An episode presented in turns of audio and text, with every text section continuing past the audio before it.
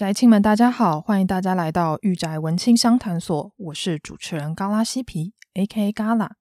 天气逐渐转凉了，不知道大家身体还好吗？过得还好吗？最近，呃，嘎啦就是接到还蛮多友好厂商们电影的试映会邀请啊，跟小说的试阅邀请。不过呢，因为呃时间真的有限，所以我可能没有办法一一的回复。因为哦、主要原因是因为我看小说其实看的速度还蛮慢的。不过呢，如果大家有兴趣，啊、想要知道最近有什么新的小说出版的话，也可以到我的 IG，然后去看一下我帮这些小说写的试阅文章。我相信喜欢看小说的朋友，应该可以在里面挖到一些还不错的作品。而至于呃，这个月呢，我也花了一些时间，然后买了两本我自己很喜欢的小说。其实这两本小说也是别人推坑的啦，然后其中有一本呢，就是二厨推坑的江户川乱步的《人间椅子》啊、这本书呢真的是非常的好看。其实我在呃之前我是真的还蛮少看小说的，主要原因是因为我看小说的速度非常的慢。可是呢，这本《人间椅子》我就是一看就是差点停不下来的好看。我不知道大家有没有看过呃《文豪野犬》这一部动画，呃，它主要就是在讲说啊、呃、这一部作品呢，它是。呃，少年漫画，然后里面的角色呢，都是取自于日本文坛里面的大佬。其中里面有一个我很喜欢的角色呢，就是江户川乱步。江户川乱步呢，他是日本文坛史上非常著名的推理作家，也是大师级的人物。啊、其实我很少在看推理作品啦，可是《人间椅子》江户川乱步的短篇集呢，我自己觉得他对我而言比较不像很正统派的推理作品。很正统派的推理作品，我可能会觉得说，可能是。哦，像东野圭吾啊，或者是或者是像名侦探柯南那个样子，里面会有一个凶手，然后会有个未知的谜团，侦探出现，然后就是为了解决这个谜团。可是《人间椅子》呢，它是一个比较偏向啊、所谓的异色的作品，奇异的异，颜色的色。所谓的异色作品呢，就是指说它里面有很多洞悉人性最幽微、不可告人的那一面，而且里面会有一些比较情欲上面的描写。而它每一篇短篇呢，像《人间椅子》啊、《阿市登场》、《玉虫》，然后还有《跳舞的一寸法师》等等的这些短篇作品，我看完就是晚上看完就是整个起鸡皮疙瘩。所以呢，假设比较没有办法去接受这种比较恐怖类型的作品，或者是异色作品的朋友，就是千万不要在晚上的时候看。可是。我真的觉得江户川乱步之所以会被称为文坛中的经典，也是一个大师级的人物的一个原因，就是在于说他的啊、文笔真的非常的好，而且情节也描写的非常的有趣。基本上你在一开始看的时候，你就慢慢的阅读进他的故事里面，你没有办法想到他的结局会是这个样子。所以我非常的推荐，假设想要认识江户川乱步他的异色作品的朋友们。可以去看《人间椅子》。我在这边稍微提一下，说，诶，《人间椅子》这个短片，它大概在讲什么？好了，我那时候看到也是觉得哇，起鸡皮疙瘩，非常的有趣的一部作品。它主要是在讲说，男主角他是一位很穷，然后长得又不怎么好看的制椅工匠，然后他非常的孤独，然后直到有一天呢，他接到了一个订单，就是那个订单呢，就是。要请他做一个扶手椅，所以呢，他有一天突发奇想，他就躲进了自己制作的这个非常豪华而且柔软的座椅里面。然后这个座椅呢，就辗转的到旅馆啊，然后到啊、不同人的家里，大部分都是上流阶级的啊、人士的家中，然后最后就辗转送到了一个貌美的贵妇家里。这个制椅工匠呢，他就躲在这个椅子里面，然后可以感他可以感受得到。啊、坐在椅子上面的人，他的重量、他的皮肤，然后他的年龄大概是什么样子的？我觉得这一点真是非常的有趣。我从来没有用这个观点来看一个故事，所以我就觉得，嗯，《人间椅子》这个作品非常的经典，也非常的好看。呃，更不用讲说，他后来还有很多不同的短片，例如说像《玉虫》这个。作品呢，其实到现在还有很多的小说都有它的影子在，所以我就很推荐说，诶，大家真的可以去看一下，就是这种经典类型的啊、小说。而且我现在也蛮喜欢看江户川乱步，他他的文笔也是非常的流畅，呈现出他活跃的年代大概是一九二零到一九三零那个年代的时代感。可是呢，他带给我的冲击却是非常现代的。所以就把这部作品推荐给大家。另外还有一部作品呢，就是《欢迎光临梦境百货》，你所订购的梦已经销售一空。这部作品呢，是由韩国的女作家李美瑞所制作的，是一部新书哦。因为刚刚讲到人间椅子，它其实江户川乱步，他已经是几十年前的人了。可是李美瑞呢，她非常的年轻，她的年纪比我还小。而她辅出这个作品，而他一做这个作品呢，就获得了好评。我记得现在韩国已经忘记了，可能已经十刷了吧，就是非常有名的一部作品。然后是今年八月，然后才呃才出版上市的。它主要是在讲说，当一个百货公司里面，在每个楼层都贩卖着不同的梦，然后我们这些做梦的人呢，可以每天晚上呢去这呃去这个梦境百货买梦，是什么样的一个情况？我觉得他的故事题材非常有趣，然后李美瑞他的文笔也很好，整体的呃风格呢，我自己就会觉得前面很奇幻，有点像哈利波特那一种，有一点童书，然后有点奇幻，有一点可爱的一部作品。不过它中间其实有连接到很多现实层面、情感面的部分，跟呃人间椅子这一部作品呢是完全不同的一个风格哦，所以我自己会觉得，嗯，如果想要晚上。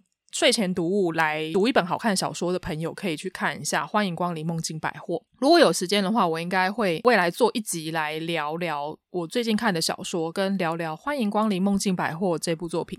哦、呃，不过呢，最近我可能会先把人间椅子看完吧，然后再来看欢迎光临梦境百货。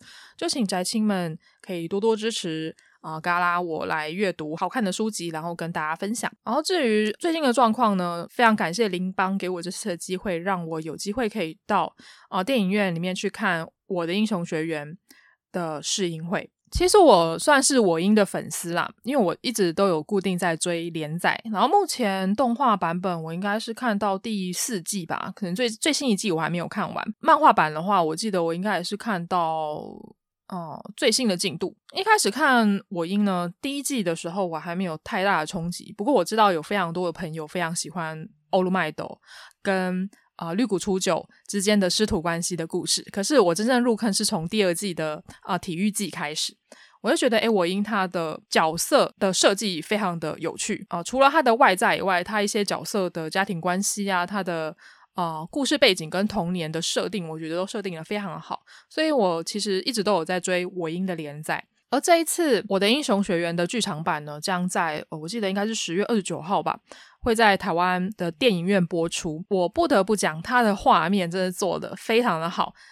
大家都知道说，骨头社 Bones 它是对于动作画面见长的一个动画公司。如果大家知道，嗯、最近非常夯的动画公司就是《鬼灭之刃》的 ufotable 嘛，还有像是巨人的 Mappa 等等的这几间哦、动画公司都非常的有名，因为他们制作出的动画的水准都很精良，然后甚至可以把啊、漫画作品直接推到一个呃神坛的一个啊、呃、地位，而 Bones 呢，在我眼中就是一个非常优秀的制作公司，它的品质也非常的稳定。而我英呢，就是在 Bones 底下制作出来的。这一次，呃，绿谷初九，还有爆豪圣吉跟轰焦冻等人，还有不同的英雄们，他们要出的任务，这次看起来又更加复杂了。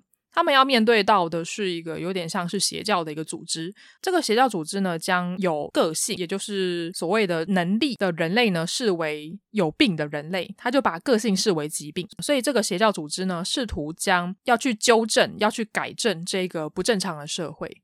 所以呢，一开始在故事的前五分钟吧，就把呃反派的真身跟他们的组织完全的放在观众的面前。而之后呢，就是啊、呃、Deku 绿谷初九要开始出任务了，所以他们就到了一个欧洲一个虚构的国家。为什么我会知道它是欧洲呢？就是虽然我知道这个国家是虚构的，可是他们拿的钞票是欧元，所以我就。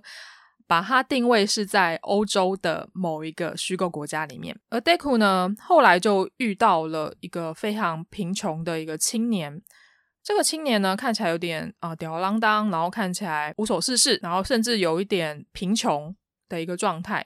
因为这个青年呢，跟他的弟妹住在住在那种房车里面。如果大家有去看，呃，之前有一部电影得奖的电影叫做《游牧人生》的话，应该就可以知道那种啊、居住在车上的感觉是什么样的。而那个青年呢，就跟他的弟妹住在这样的环境里面。当呃这个青年呢跟我们的男主角 Deku 绿谷初九相遇之后，他们就要去解决一连串的事件，然后最后他们要携手打败这个邪教组织。整体看起来，我觉得非常的顺畅。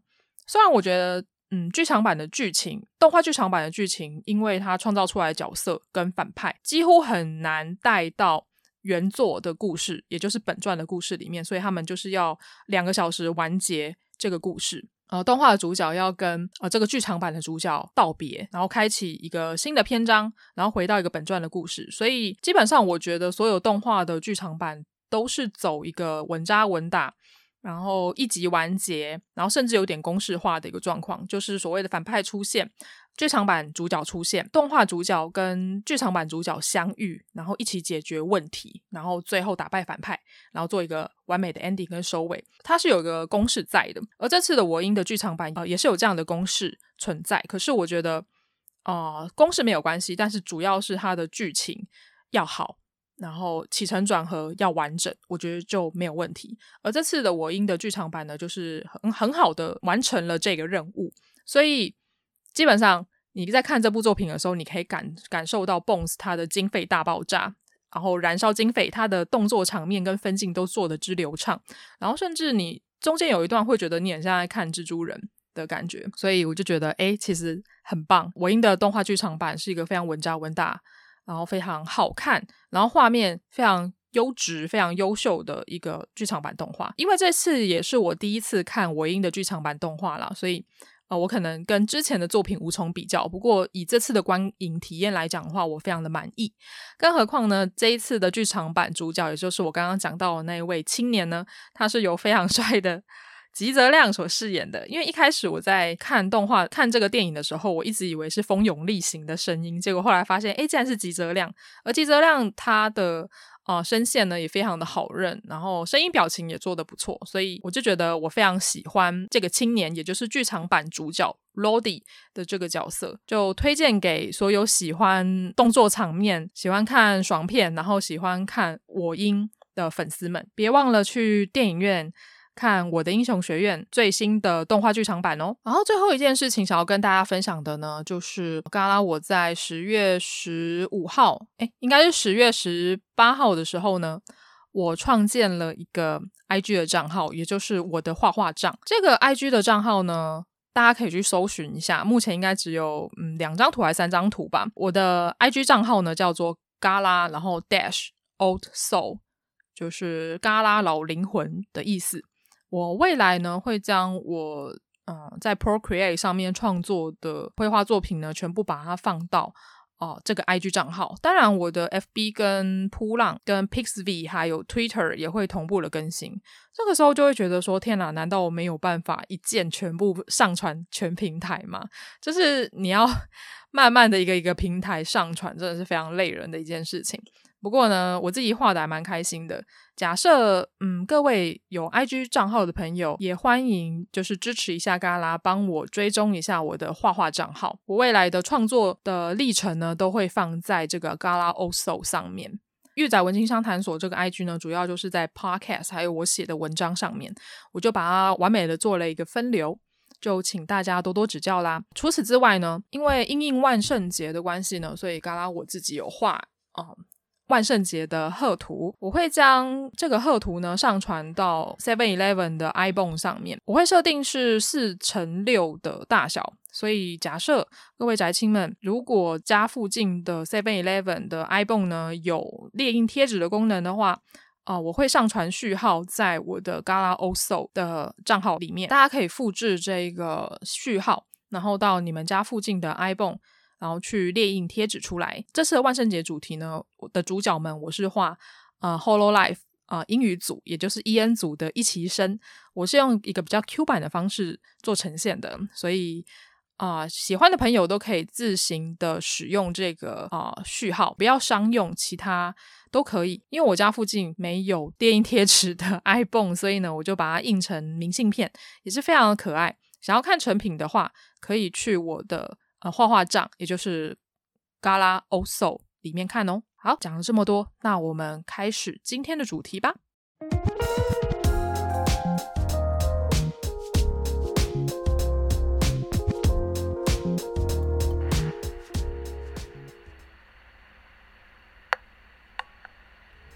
玉宅文青商谈所是个关注于次文化、流行文化、A C G、电影、戏剧。艺术的 Podcast 频道。阿宅与文青一定是个空集合吗？玉宅文青商谈所这个第三空间，希望能让阿宅与文青都能在这里畅所欲言。十月底除了万圣节之外呢，还有另外一个非常重要的活动。这个活动呢，就是台湾的同志大游行。同志大游行将于啊十月底，也就是十月的最后一个周末举行。我想大家应该会以为说会在十月底，就是十月最后一个礼拜做万圣节特辑吧。不过我希望可以在今年来做一集是跟呃同志相关的啊、呃、Podcast 集数。所以呢，我就放在这一集啦。假设有宅青们想要去看一下万圣节特辑的话，我建议大家可以去找我的 Episode EP 十四，也就是去年的万圣节特辑。我想在当时候应该还没有很多人听过我的 Podcast 吧。我介绍了两部我很喜欢的影剧，分别就是《Supernatural SPN》，也就是超自然档案的影集，然后跟非常经典的。电影《康斯坦丁：驱魔神探》。除此之外呢，呃，这个礼拜也就是万圣节当天的晚上呢，我会发一篇 IG，我会介绍三部我自己很喜欢的跟万圣节相关的动画、漫画以及影剧。这一集呢，同志大游行相关的主题呢，我想要介绍的作品呢，就是《Pose》艳放八零。有兴趣的宅青们都可以在 Netflix 上面打“艳放八零”，就可以找到这一部我觉得非常好看的影集。其实，在接触呃，无论是呃 BL 啊，或者是嗯同志史等相关的资讯，我就会发现说，诶，其实现在这个年代呢，对于同志，在台湾对于同志或者是 LGBTQ Plus 的族群，跟以前比起来，已经是非常非常友善了。当然，我们还有很多可以再进步的地方。不过，跟、呃，大概七零八零年代的同志比起来啊，当时候的同志族群真的是非常的辛苦。而《艳放八零》呢，主要的故事背景呢，就是在一九八七年，也就是八零年代的美国纽约的同志族群。之前看过蛮多关于男同志啊的一些相关的作品，可是呢，《艳放八零》很特别的是。里面的主角们比较多的篇幅是放在所谓的 transgender，也就是跨性别者身上，而且大部分都是所谓的男跨女。艳放八零在影集刚出来的时候，他就有说这一部影集是啊、目前为止所有的影集里面最多 transgender 跨性别者来演出的一部影集。我当初为什么会看艳放八零呢？主要的原因。啊、我对于这个主题还蛮有兴趣的。啊、呃，一开始我会以为说艳放八零它是以，例如说啊、变装皇后，也就是 drag queen 为主题的。后来我才发现说，哎，drag queen 跟啊、跨性别者是不一样的。变装皇后他们都是男儿身，只是他们在舞台上面演出的时候，他们是以女装做呈现来表演。而艳放八零不太一样，艳放八零的女主角们，她们都是跨性别者，她们都是男跨女。所以呢，他们没有所谓的舞台上跟舞台下的差别，他们都是性别认同就是女性，只是他们的身体呢还没有完全的变性，因为大家都知道说变性手术非常的昂贵嘛，所以里面有很多的呃跨性别者呢，他们都还在存钱中，就只是为了要完成他们从小到大的一个梦想，就是成为一个真正的女性。其实，在这一部影集里面，我们可以看到这些跨性别者他们非常辛苦。在当时候一个保守年代下，在那个体制下的一个挣扎，以及他们不放弃希望的一个勇气。艳放八零 Pose，它是由呃 Ryan Murphy 以及布莱德佛查克跟呃斯蒂芬卡纳所开创的影集，然后是在二零一八年六月，然后在美国的有线电视台 FX 所开播的美国影集，好评不断，然后获得了续订，目前为止已经到了第三季的部分了。目前为止，呃，刚刚我看完了第二季，我自己觉得非常的满意，也非常的喜欢，所以我也想要借由一集的时间来推荐《Pose》这部影集给大家。当一开始看《Pose》的时候，我那时候才知道说，哦，原来它的它的开创，也就是它的执行制作呢，是我很喜欢的 Ryan Murphy。如果大家不知道 Ryan Murphy 是谁的话，那我推荐大家可以去看一下《格力欢乐合唱团》。我知道玉宅文青商谈所的受众其实有很大的一个部分的朋友是不看欧美影集的，或者是我的 IG 上面比较少人在看欧美影集。我相信大家都是因为二次元的动漫画，然后来来听我的节目啊，或者是来看来 follow 我的 IG。可是呢，啊，我要在这边跟所有的宅青们讲说，其实啊，御宅文青商探索它是一个非常不能说跨领域，但是它的题材非常的多元。基本上，嘎啦我呢，我本人是一个什么东西都看的人，虽然我还是蛮挑食的，但是嗯。无论是呃漫画、动画、漫改、影集、欧美影集、日剧、电影等等的，我都会看。我看的比较少的是韩剧跟陆剧啦，因为韩剧跟陆剧他们花的时间又再更长一点点了。所以呢，我基本上只有看欧美影集、日剧，还有日本的动漫画。光是这几个题材，我就可以看看到我。看到我去世，应该都看不完吧？其实非常多的作品，所以我会花一定的精力在看，就是我觉得好看的影集。而这一部《艳放巴黎》呢，也是我自己非常推荐的影集。假设大家有听我之前在讲《王冠》啊，《王冠》在今年九月的美国艾美奖呢，就是横扫千军，获得了十几个奖项，这是非常夸张哦。在那个名单里面有非常多非常优秀的艾美奖的剧情片的入围，其中有一个呢就是《艳放巴陵》。其实《艳放巴陵》我也觉得它是一个非常有冠军相的一个作品。之前的艾美奖它有呃获得一个还不错的成绩。呃，话题回到 Ryan Murphy 的欢乐合唱团，我想要花一点点的时间来跟大家介绍欢乐合唱团。欢乐合唱团是距今哦、呃，我记得已经蛮久了，应该已经有五年以上的啊、美国影集。其实它是一个非常标准的 YA 片，也就是 Young Adult，就是比较偏向青年跟青少年的一个片子。或许大家会以为是像《歌舞青春》呐，或者是像《孟汉娜》等等的这一种影集，有一点点像。但是呃，格力欢乐合唱团它讲的东西又在更加偏向 LGBTQ 族群的一个。故事，它主要是在讲说，在美美国乡间的一个高中里面发生的故事。它是一部美国的电视音乐剧兼青春喜剧，二零零九年在啊 Fox 电视网播放。故事背景是发生在美国的 Ohio 的利马镇。男主角呢，他是老师，就是像我们小时候在看的。我要当老师的那种青春校园片有一点像。男主角威尔呢，他就是想要在这个啊、小镇里面的麦金利高中里面创建合唱团。故事就围绕在学校里面这个欢乐合唱团以及里面的团员的故事展开。为什么我会说《Glee》是跟 LGBTQ 非常相关的一个影集呢？主要的一个原因呢，是在于说里面有一个很重要的角色叫做 Kurt Hamill。Kurt Hamill 呢？科特呢，他是一个可爱的男生，他对于时尚穿着有着异于常人的敏锐眼光，而且他自己很有天分，也很有美感。他的声音就像黄莺出谷一般的美妙，非常的高亢。可是呢，也因为他独特的外表，跟他散发出来比较阴性的气质呢，他经常被校园里面的美式足球队员欺负。如果大家有看过美国的 YA 片，就可以知道说，诶，其实美国的。校园霸凌还蛮严重的，这个严重的状况是很有可能，呃，会造成，呃，像是之前有很多的校园枪击案、命案发生，都非常的可怕。Kurt 呢，他就成为了像是啦啦队队员啊、美式足球队的队员欺负的一个对象。之后呢，他就加入了合唱团，他经常跟呃女主角，也就是 Rachel，然后一争呃女高音的呃棒子。呃，我很喜欢 Kurt 的这个角色，因为 Kurt 他。啊、除了长得非常的漂亮以外，他也非常的坚持自我。他不在意学校里面老师对他的不友善的态度，或者是啊、其他呃校园风云人物对他不友善的一个状况。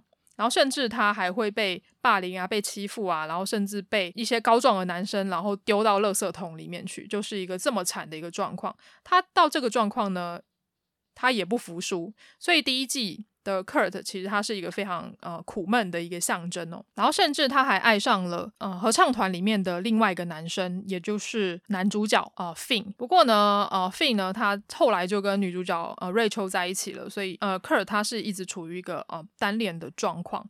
所以看第一季的时候，我就很心疼 Kurt。不过呢，事情就在第二季有产生一些不可思议的转变，就是 Kurt 他转学，他转学到了一个呃男校，叫做呃 Delton 学院，并且加入了里面的吟唱者合唱团，在里面遇到了他人生中的另一半，叫做呃 Blaine Anderson。所以呢，我那时候看到他们两个真正在一起的时候，我真的要。就是想要冲出去大叫，然后放鞭炮的那种兴奋感。我觉得欢乐合唱团好看的地方就是在于说，Ryan Murphy 跟其他的编剧们，他们对于舞蹈的编排啊，还有对于舞台的演出，非常的用心。其实他 Glee 的剧情非常的简单，然后甚至我会觉得是可以用简陋来形容。他的故事很简单，就是有一点无脑啦。他就是在讲说，诶，合唱团里面每一个角色非常。独特的个性，跟他们怎么样在学校里面活出自我，里面又搭配了很多呃青少年会遇到的烦恼，例如说恋爱烦恼啊，或者是未婚怀孕的烦恼啊，想要变得更啊、呃、受人欢迎，然后恋爱关系很复杂等等的，都可以在格力里面看到。但是这些真的都不是重点格力的重点呢，就是在于它的音乐超级好听，它的舞蹈超级好看。所以呢，整部一集的影集里面四十分钟，他大概会花个十五分钟在呃歌唱表演上面。我觉得这个才是呃格力欢乐合唱团好看的地方。而且在当年代呢，格力他也创下了很多不可思议的记录，因为呃演员们大部分都是来自于呃百老汇歌剧里面的演员，所以他们唱歌都超级好听，由他们来翻唱。呃，当时候最著名的歌曲，例如说，呃，他们 cover 过很多的音乐，例如说像是 Katy 呃 Katy Perry 的 Teenage Dream，或者是像是 Lady Gaga 的 Born This Way 等等的这些脍炙人口的歌曲，由他们重新演绎他们的歌曲呢，格力的歌曲呢。只要一出来呢，就可以在当时的 Billboard 美国的告示牌排行榜，就是冲上前十名的一个位置，你就可以知道说，当时候的格力是多么的令人震惊。可是呢，后来因为很多事情的发生，例如说像是它的剧情后面就转弱了，甚至有点崩坏的迹象，呃，人物的关系非常的复杂，然后非常的暧昧。等等的，就让呃观众逐渐对这个戏剧失去了耐心，然后又加上里面有个非常重要的啊、演员，就是男主角啊、Finn 的饰演者科瑞蒙提斯呢，他年纪轻轻，他大概在二十八岁、二十九岁就啊、呃、去世了。对，所以这件事情对 Glee 的剧组产生了非常重大的一个震撼哦。Glee 也在第六季画下了句点。不过呢，呃，这并没有影响到呃 Ryan Murphy，也就是这个非常厉害的创作人、制作人接下来的发展。他后来就去做了更多更脍炙人口的影集，例如说像是《美国恐怖故事》，也是由呃里面的制作团队有 Ryan Murphy 啊，然后包含到二零一八年，他又在做了。啊，就是《Pose 艳放巴林》这一部影集，所以我们可以知道说，诶，这个制作人是非常有才华的。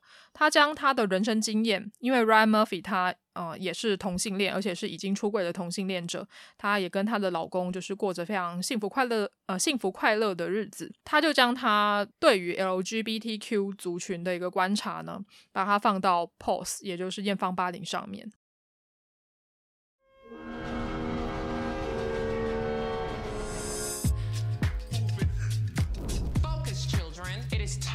Remind the world who we are. Jackpot. Mother, what do we take? Everything. The category is royalty.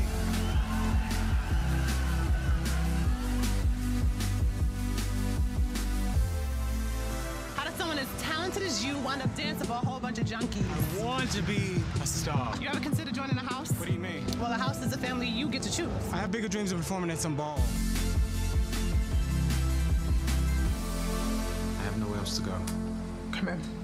刚刚有讲到说，《艳放八零》它是在呃，它的故事架构是在一九八七年代。这时候的一九八零年代发生了什么事情呢？在当时候，马丹娜出道没有多久。这时候的八零年代呢，还有个非常重要的事件呢，就是艾滋病在美国。泛滥，在美国东岸猖獗。当时候的艾滋病呢，刚在美国发生的时候呢，其实引起了非常大的一个恐慌。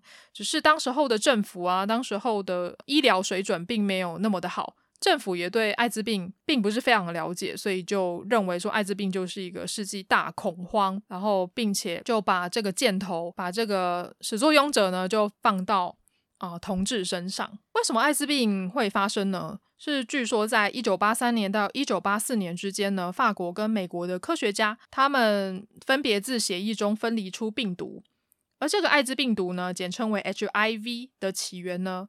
呃，被推断出可能是来自于非洲的猿猴或者是猩猩身上，然后又借由呃传染的方式呢，把感染到人类身上，然后人类呢再将这个病毒呢带回美国。目前为止，艾滋病患者最多的地方是在非洲。依据联合国艾滋病组织的于二零一六年的估计呢，全球大概有。三千六百万的艾滋病感染人口，二零一六年新增的艾滋病毒的感染人数达到了一百八十万人。而至于艾滋病的传染途径呢，其实有蛮多种的，例如说像是不安全的性行为啊，呃，不安全的性行为包含到呃没有使用保险套等等的，还有血液传染、黏膜传染。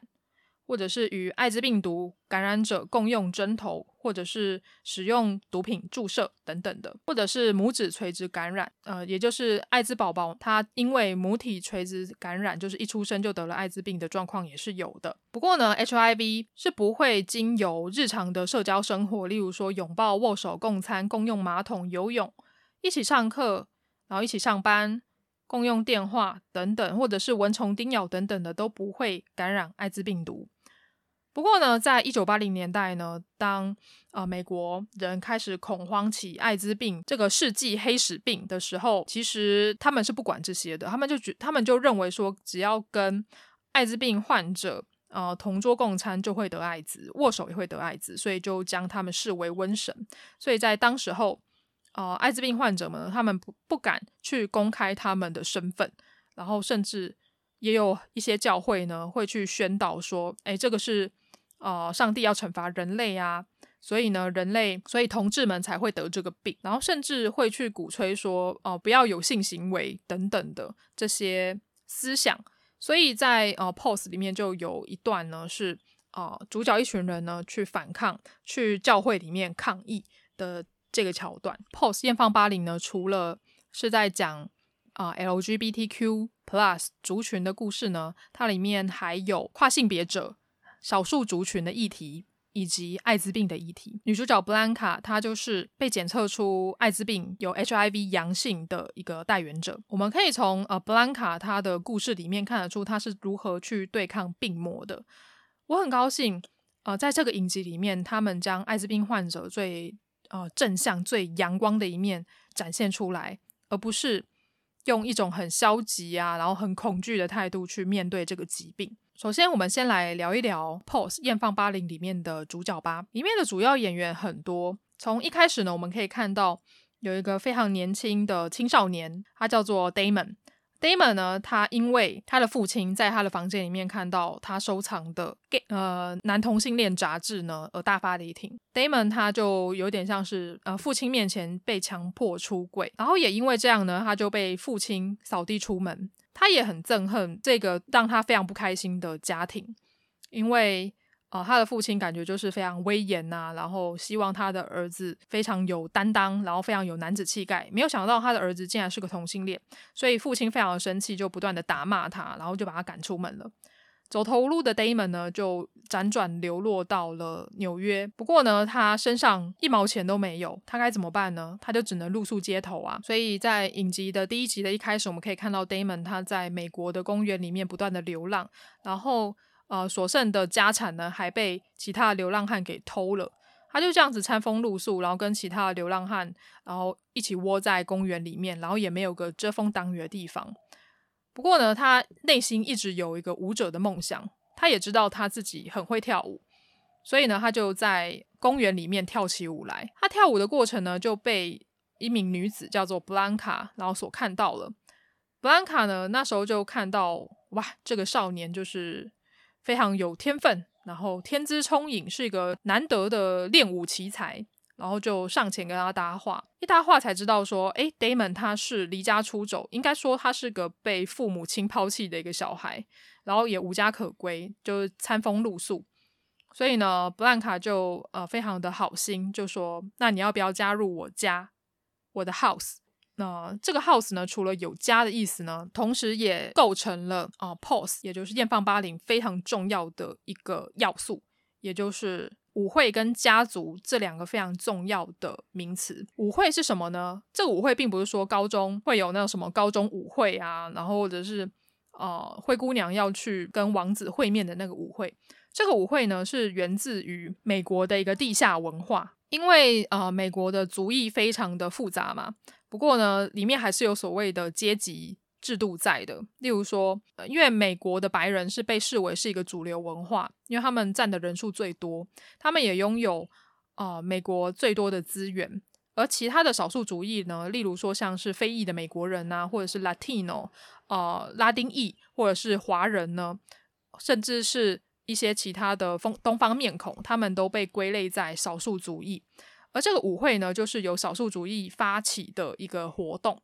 他们会租用一个空间，然后在呃定时的这个空间呢举办舞会。这个舞会呢又被称为是呃艳舞竞赛。他们会邀请主持人跟评审来评出啊、这一次的舞会主题舞会里面最优秀的家族。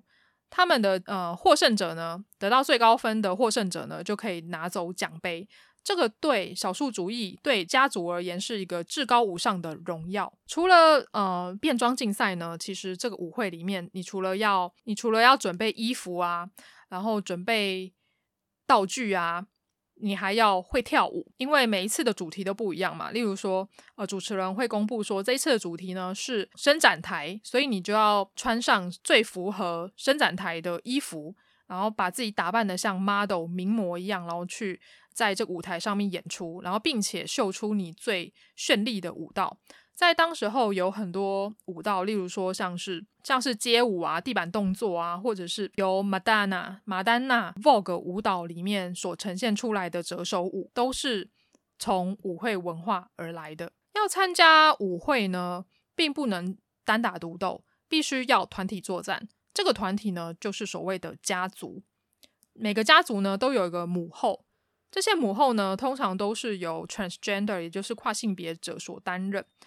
这些跨性别者呢，他们成为母后，他们就有啊、呃、义务要去照顾他底下的这些小孩。这些小孩呢，通常都是来自于中下层阶级，然后他们没有家，无家可归，然后只能餐风露宿。所以母后呢，就要就要肩负起照顾这些小孩的责任，然后并且让这些小孩们。能够独立变得更好，所以他们虽然是一个没有血缘的家族，可是呢，他们的关系却比很多有血缘的家族还要密切。布兰卡呢，她就是一个非常有理想的一个女性。她的演员 MJ 罗里葛兹呢，同样也是一位跨性别者。她同时也有在百老汇里面演出，我还蛮想要去见见她本人的，因为我觉得她长得很漂亮。无论是她以前还是男生的样子，还是她现在。非常有女人味的样子，我都非常的喜欢。呃，布兰卡呢，她原本是来自于另外一个家族，那个家族叫做丰饶之家，母后呢是 Electra Abundance。Electra 呢是一个非常特别的一个女性，她是由呃多明尼克杰克森所饰演的，她非常的高挑，然后长得也非常的漂亮，颧骨很高，看起来就是一个女王的一个气质。Electra 呢。啊、一开始我会觉得她是一个非常 mean，也就是非常恶毒的一个女人，因为呢，她散发出来的气质就是我不在乎任何人，I don't care。又加上她的个头又比一般的女性啊，甚至比很多男人还要高，你就觉得她的气场非常的啊、呃、强势吧。她做的很多事情呢，都是为了我自己，而不是为了底下的人。所以我在一开始会觉得她是一个很恶毒的一个女人，不过后来才发现说她其实非常的温暖。然后她也是一个很酷的一个女性。举例来说，Ryan Murphy 他很多的作品里面都有一个非常重要的角色，就是所谓的机关枪型的毒妇的一个角色。在格力的欢乐合唱团里面呢，啊、呃，苏老师呢就是这种角色，就是他讲话就像机关枪一样快速，就是比很多的饶舌歌手 rapper 还要快速。他可以用这些言语呢，啊、呃，把对方击倒。真的就是 就是比 rapper 还 rapper 的一个角色，而在啊、呃、pose 里面呢，呃，Electra 就是这种机关枪型的恶妇角色，呃，酸人不眨眼。但是，可是呢，在后来，我们可以借由 Electra 这个角色，他以他呃黑人然后跨性别者的角色去对那些高高在上的 白人女性反击的时候，你就觉得哇，超爽的。就是 Electra 再多讲一些，就是用你的言语把这些高傲的白人击倒吧。Hello, lady. I'm a loyal customer here, out with my girlfriends, and we're having just the darndest time trying to relax into this peaceful summer evening. And what is it that we can do for you? There's nothing peaceful about your grating voices. Cackling so loudly, we can't even hear our own conversation. Electra, do not do it. This one right here is not worth it. I don't think that my girlfriends and I are any louder than these other tables. Why don't you be frank with us? What exactly is it that you're trying to say? I'm no dummy. I work in the city, and I know a man pretending to be a woman when I see one, and I see three right in front of me. This is not that kind of establishment. Wait a minute. Girl. God may have blessed you with Barbies, a backyard with a pony in it, a boyfriend named Jake, and an unwanted pregnancy that your father paid to terminate so you could go to college and major in being a basic bitch. None of these things make you a woman. Mm-hmm. Clear your throat. Lubricate. Mm-hmm. Read that bitch. Your uniform of ill-fitting J. Crew culottes, fake pearls, and 50 cent crunchies cannot conceal the fact that you do not know who you are. Mm. I know our presence threatens you. We fought for our place at this table, and that has made us stronger than you will ever be. Now pick your jaw up off the floor and go back to your clam chowder and shallow conversations. My girlfriends and I aren't going anywhere. 你就会非常喜欢 Electra。刚刚讲到，呃，Blanca 她脱离了呃 Electra 的丰饶之家，她自己建了一个家族呢，叫做 Evangelista。呃，中文翻译是翻译成伊凡杰利斯塔家族啊，现在是非常长的一个名字啊。他后来呢，也有找到他的孩子们，就是呃在公园里面跳舞的呃 Damon，另外还有。呃，同样也是跨性别者的 Angel 跟拉丁裔的呃 Leo Puppy。Angel 呢，她是非常漂亮的一个女生。你从外观看，你会感受不出来，原来她以前是男生呐、其实饰演 Angel 的 India Moore，她本人也是跨性别者，而且她是 model，所以应该可以在很多的嗯呃平面杂志上面看到她的踪影。她小麦色的肌肤呢，跟骨感的身材，还有。非常亮眼的爆炸头都可以呈现出他这个人非常有个性的一面。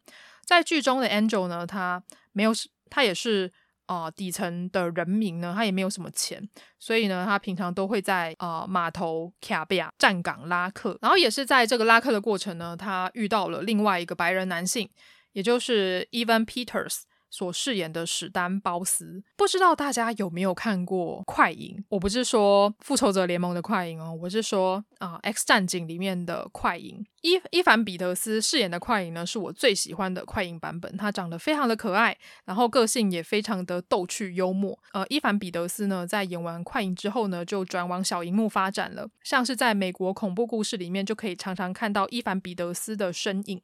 而在啊、这次的 Pose。第一季里面，伊凡彼得斯也占了一个非常重要的一个地位。伊凡彼得斯所饰演的史丹呢，他是一位白人男性，而且呢，他在呃曼哈顿的一个金融公司里面上班。其实看起来就是一个非常棒的人生赢家啦。然后他也娶了一个非常漂亮的老婆。他的老婆 Patty 呢，呃，是由凯特马拉所饰演。凯特·马拉之前也演过《惊奇四超人》，所以他们根本就是呃 Marvel 双人组的一个一个感觉。所以史丹呢跟派蒂呢还育有一对儿女，就是一个非常就是非常标准的一个中层阶级的白人生活吧。然后他们又住在郊区，感觉应该就是一个非常快乐，然后非常美好的一个生活。不过呢。呃，史丹呢却一直对他的生活感到不太满足。他就在码头边遇到了 Angel，他就被 Angel 所吸引。他就知道 Angel 他嗯、其实是一个性工作者，所以他就呃跟他买了时间。后来 Angel 就跟他就跟他坦白说，其实他是跨性别者，他还没有钱去把自己变成真正的女人，所以他下面还是有男性的呃性征在。呃，Stan 呢就接受了这样的 Angel，所以他们后来还是有发生关系。我们在这一部影集在第一季里面可以看到，其实呃史丹他是一个很很矛盾的一个角色，就是他看起来就是他有所有啊、呃、人人羡慕的一切，可是他感到不满足。所以他选择出轨，对他的老婆撒谎。当然，有一个部分也是他非常喜欢 Angel，他就是被他这种独特的个性、独特的外貌所吸引，所以他一直没有办法放弃 Angel。甚至呢，他还提出了所谓所谓的包养的方式，然后希望 Angel 留在他的身边。可是 Angel 呢，他知道他自己跟 Stan 是两个世界不一样的人，他也不想要被这个白人男性。所圈养，然后成为笼中之鸟。后来他们就分手了。而 Stan 的老婆派蒂呢，后来也知道了他们两个之间的关系，所以后面的剧情非常的错综复杂。也令人感到难过跟惋惜吧。我们可以看到，嗯，Stan 呢，他在他的生活里面挣扎，受尽上司的屈辱。比较有趣的是，啊、在这部影集里面还有影射到川普，就是那种非常男性权威的一个方式。因为，呃，川普他其实是也是在一九八零年代窜起，然后成为美国的一个商业巨头的。就恰巧在呃《Post》这部影集里面也有提到川普的一些事情。但呢，因为呃一直忘怀不了 Angel 的。关系呢，所以他一直去追寻 Angel 的下落。他就知道说，哎，Angel 他在啊、码头暂避以外呢，他还有在一个付费式的色情橱窗里面工作。这种付费式的色情橱窗在，在我想在在台湾应该看不太到，但是在呃美国是有的。他就是呃进去进去这个空间里面，你就会呃自己选一个呃小房间。然后那个小房间呢是有是有帘子的，所以呢，你只要投币，那个帘子就会升起来，你就会看到橱窗的另外一面呢是裸女，或者是穿的非常野艳的女性。那个女性呢就会在你面前跳艳舞啊，然后啊、做一些比较挑逗的一个方式。这种服务的模式呢，在应该在八零年代还蛮蛮常见的，可是我想在现在二零二一年。看起来应该会比较稍微落伍一点点。我想现在应该有更多，例如说像直播的方式，其实跟这一种橱窗的方式的道理是一样的。所以第一季呢，嗯，Angel 呢就跟 Dan 呢就是产生了这种非常不可思议的连结。不过呢，Angel 他自己也知道说，哎，史丹他是一位来自郊区的白人男性，跟他这个有色人种生活在底层的女性是天壤之别的，所以他们后来也没有在一起。而另外一条线呢，呃，就是 Damon 的故事，因为 Damon 他很有舞蹈天分嘛，但是他对自己非常的没有自信，所以呢，身为母亲的 Blanca 呢，就一直推荐，一直鼓励他说，你应该要去就学，因为教育会是。能够翻身的一条道路，所以他就一直鼓吹 Damon 要去就学啊，要去充实自己。Damon 就一直有点拖拖拉拉的，就不太想要去上学。布兰卡就跟呃 Angel 呢，就把他拖到了啊、一个舞蹈学校里面，就鼓励他说：“你应该要去递出申请书，说不定你就有机会可以在舞蹈学校里面哦、就学啊，然后获得一席之地等等的。”最后 Damon 还是没有交出申请书。不过呢，比较有趣的一点呢，就是，呃，布兰卡她身为母亲呢，她就选择直接冲进去系主任的办公室，然后直接跟系主任就是请求他收他的孩子，也就是 Damon 为徒。在这边我可以看到，其实布兰卡她比现在，她比很多母亲还要伟大的一个地方，因为身为一位哦呃，少数族裔，然后又是跨性别者，她展现出来的能量非常的大。而且呢，他还是个艾滋病的带原者。不过他不自怨自艾，他想要完成他的梦想，然后想要去养养育他的孩子。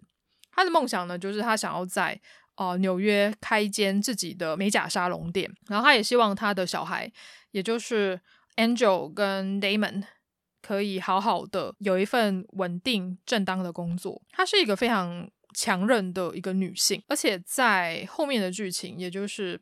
哦，布兰卡她跟她的家族以及跟他母亲的一个故事，也是让我频频拭泪。所以整部影集呢，他嗯想要跟我们讲的是，啊，家的这个概念并不是只局限于所谓的血缘上面，而是在于它的连结度，也无外乎他们呃，也是用 house 用家族来来强调社群的一个重要性。不管是 ballroom 啊，或者是家族，其实都是给这些无家可归的少数族群的孩子们一个归属感的一个地方。除了女主角布兰卡以外呢，也要来谈谈男主角。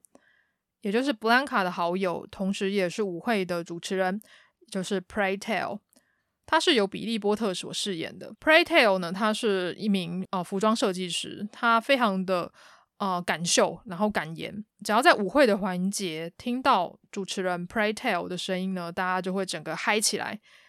我也很喜欢剧组将整个舞会的场景搭搭配的五光十色啊，非常的漂亮，然后很热闹，每一个。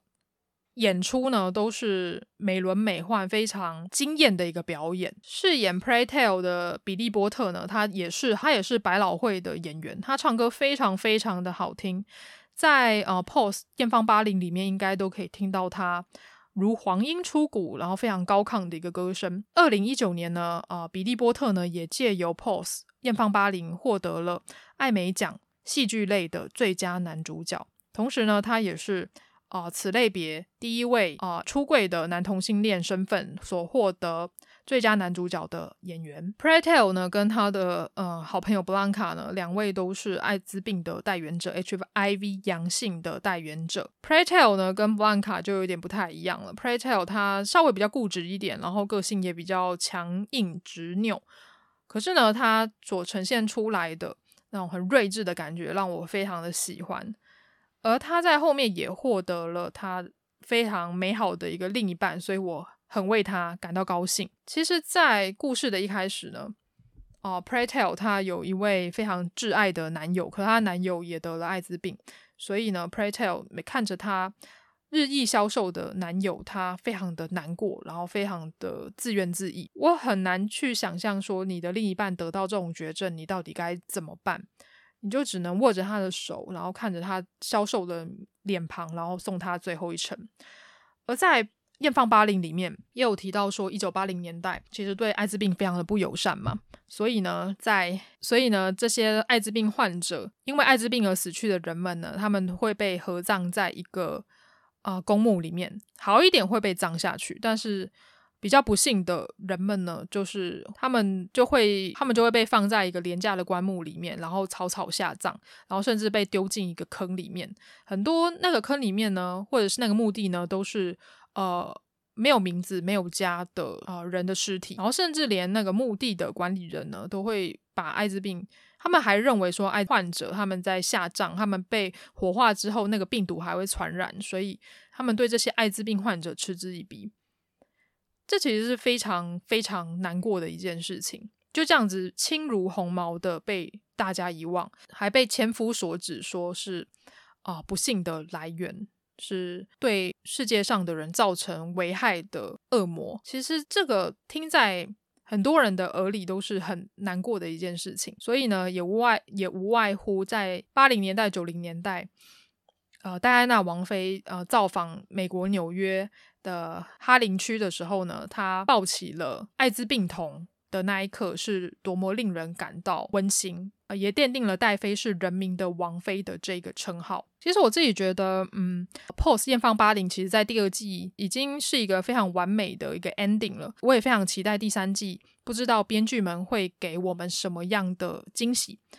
里面的角色呢，我自己都非常非常的喜欢。我也很喜欢《艳放八零》里面每一个角色，他都有所谓的光明面跟所谓的黑暗面。他也让这些角色更人性化了一点。像是一开始我觉得，呃，Electra 他是一个反派，因为他非常的恶毒，然后他常常跟女主角也就是 Blanca 对着干。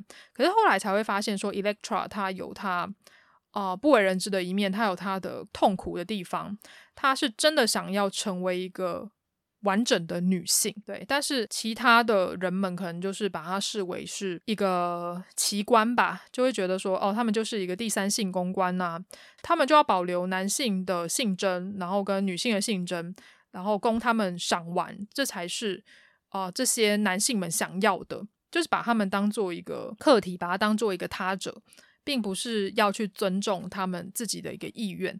Electra 呢，就啊、完全没有在管这个的，她就是想要成为一个真正的女性。